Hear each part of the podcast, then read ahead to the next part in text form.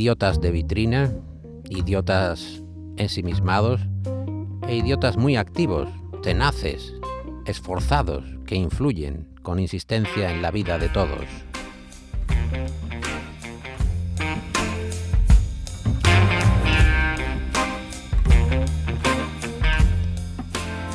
Caos, el poder de los idiotas, es un ensayo breve, escrito bajo la pandemia, de la que es difícil escapar física y estilísticamente, lo ha escrito el académico de la RAE Juan Luis eh, Cebrián, factotum durante años del país, el periódico español de mayor difusión en las últimas décadas. Un idiota es... Pues es eh, lo que dice la Real Academia Española en su diccionario. Uno que tiene un reconocimiento que no merece, que tiene un prestigio del que, eh, que, no es, que realmente no se ha ganado. El idiota ha llegado a las máximas cumbres del poder frente a otros periodos donde esa parcela, la de regir los designios de un país, estaba reservada a seres de conducta incluso reprobable, escribe Cebrián, como los presidentes norteamericanos Lyndon Johnson o Bill Clinton, por citar ejemplos, sus escarceos sexuales, los de Clinton, pero en cualquier caso, tipos eh, de probada eficacia. Yo lo que quiero decir es que la calidad de la clase política y de los dirigentes, fundamentalmente en las democracias occidentales, ha descendido mucho en los últimos años, fruto de los movimientos populistas y de la, y de la demagogia. La democracia es un régimen que funciona desde la ilustración, con arreglo al razonamiento, al debate, con arreglo a la razón. Y el populismo, que ahora está de moda, pues apela a los sentimientos y no a la razón, apela a los sentimientos de la gente, a los sentimientos nobles y a los menos nobles.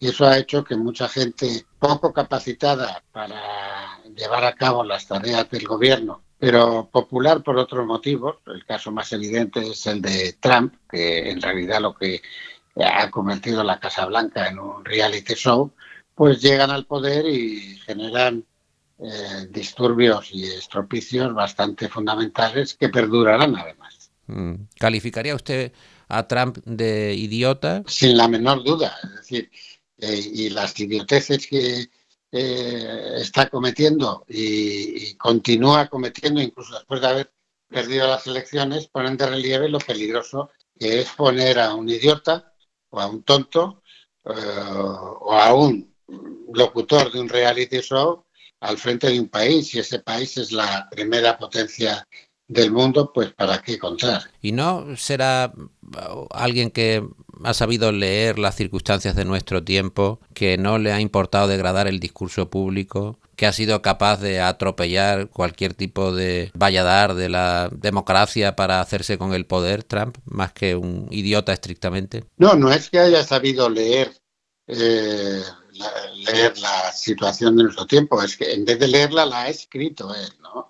Es decir, Trump es un populista eh, nato eh, que llegó a declarar incluso que si él durante la campaña electoral que si él pegara un tiro a alguien en la Quinta Avenida de Nueva York que a él no le pasaría nada, que no le detendría. ¿no? Trump es alguien que no respeta las reglas ni los convencionalismos ni, ni las normas de una democracia eh, racional, pero no es el único caso. Tenemos a Bolsonaro eh, en Brasil, tenemos eh, a Johnson en, en, el Reino Unido, que ha dado una gran cantidad de, de giros y de variantes en su política, fruto, entre otras cosas, de que agarró el coronavirus, ¿no?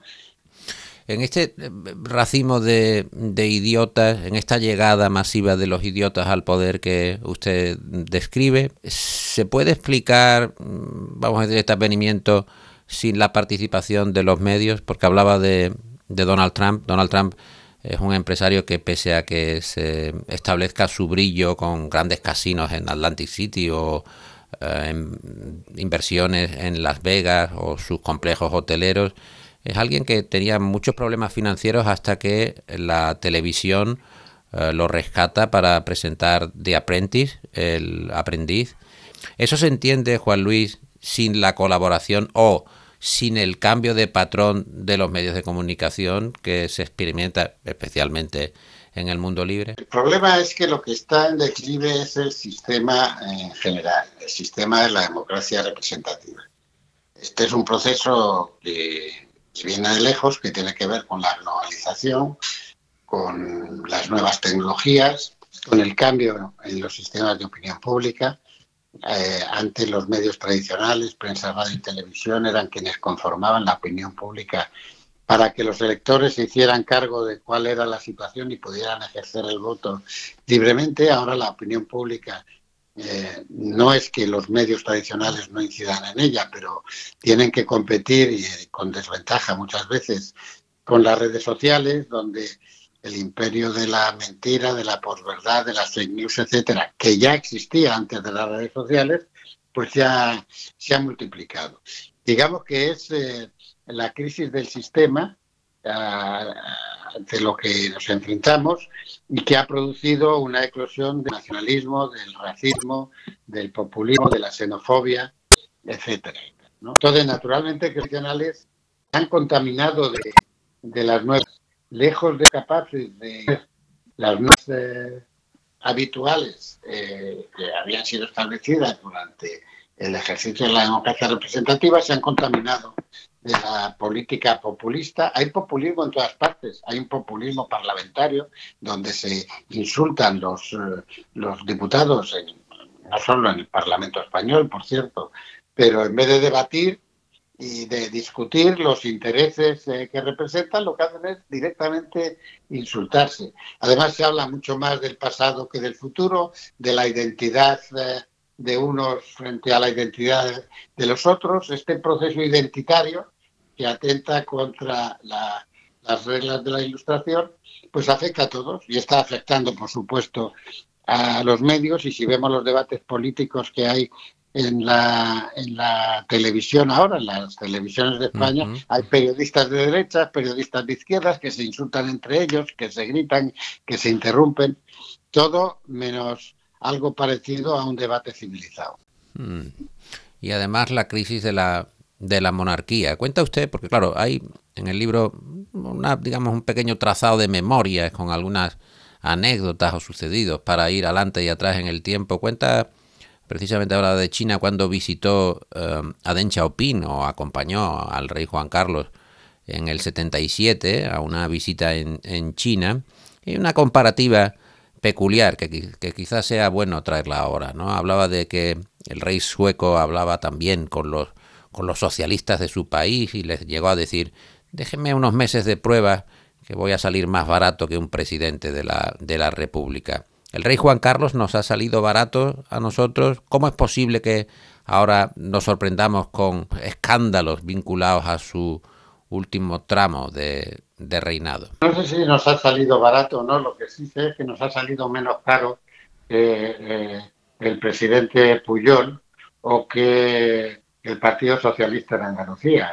Es evidente que la corrupción ha sido un cáncer que eh, ha recorrido eh, todo el espectro eh, político español. Es lamentable que el rey Juan Carlos haya caído en, esas, en esos comportamientos, no sé si delictivos o no, porque hay que decir entre otras cosas, hasta el momento prácticamente no hay ninguna instrucción judicial, no está investigado en Suiza y aquí hay una investigación de los fiscales que no, sabemos en qué parará. Pero en cualquier caso, moralmente es recusable eh, su actitud y que viene precedida por la actitud de, su yerno, que todavía, por cierto, está en la cárcel. ¿no?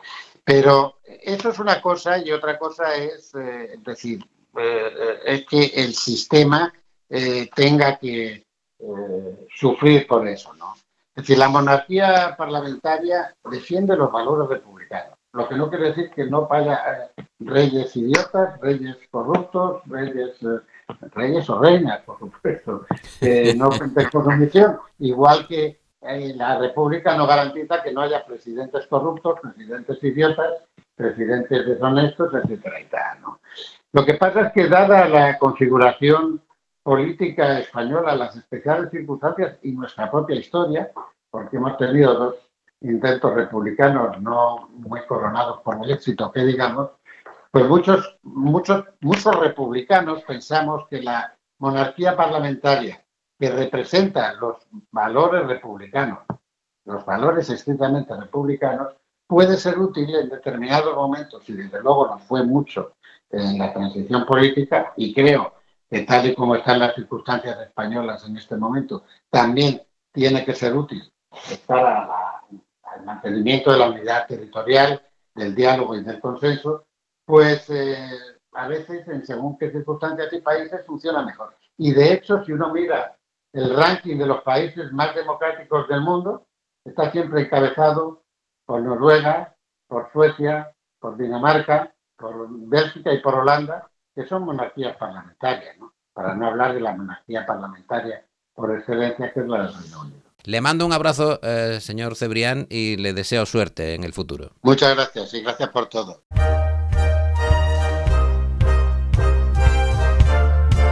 El flexo de Paco Reyero. Canal Sur Radio.